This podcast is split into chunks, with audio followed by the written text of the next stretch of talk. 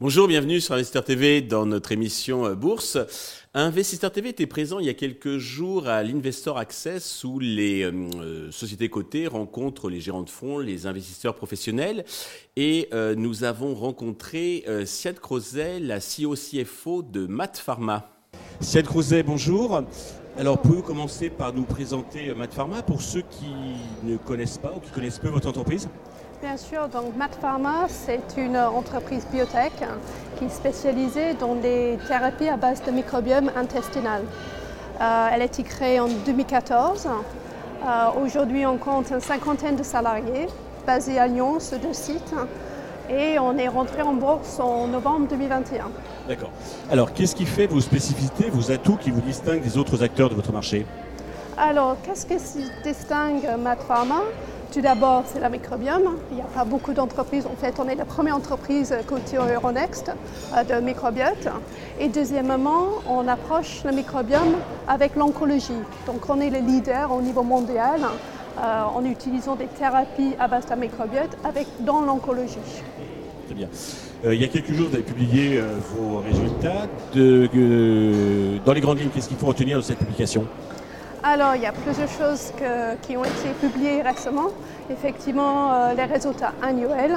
On a affiché un niveau de trésorerie à hauteur de 35 millions d'euros euh, à fin décembre. Depuis ce date, on a fait une augmentation de capital de 12,7 millions d'euros. Donc, on a une visibilité de trésorerie jusqu'à courant le deuxième trimestre 2024.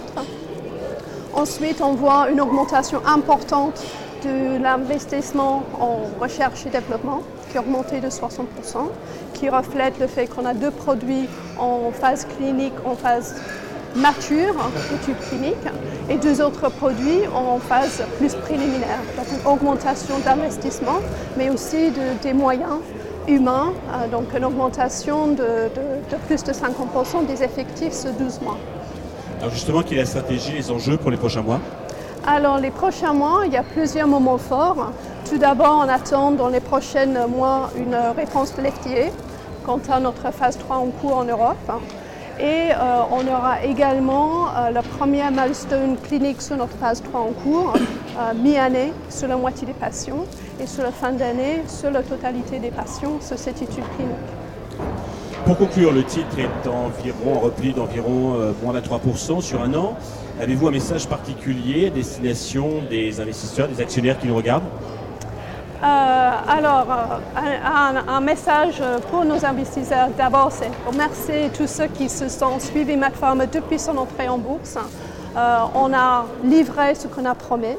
Euh, la bourse, le, titre a beaucoup repris depuis début d'année avec plus 25% et puis une volumétrie avec les annonces depuis le début d'année qui sont en forte évolution. Donc on vous remercie et on s'engage à continuer à livrer les milestones qu'on vous a promis.